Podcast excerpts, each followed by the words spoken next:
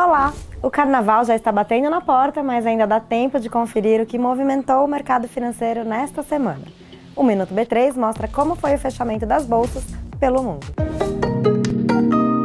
A B3 lançou um novo podcast de educação financeira voltado para mulheres. O Papo de Grana traz dicas práticas e reflexões sobre o mundo das finanças pessoais e familiares além de falar sobre empreendedorismo. Assista ao podcast na plataforma gratuita da B3 Educação, edu.b3.com.br. E agora sim, vamos conferir como foi o fechamento das principais bolsas, começando aqui pela B3.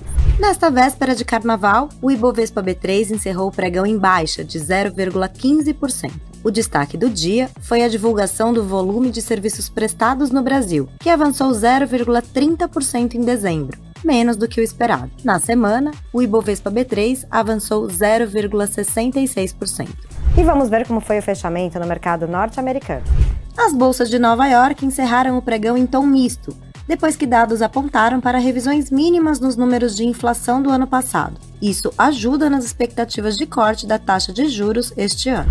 Agora, vamos ver como fechou a Bolsa da China.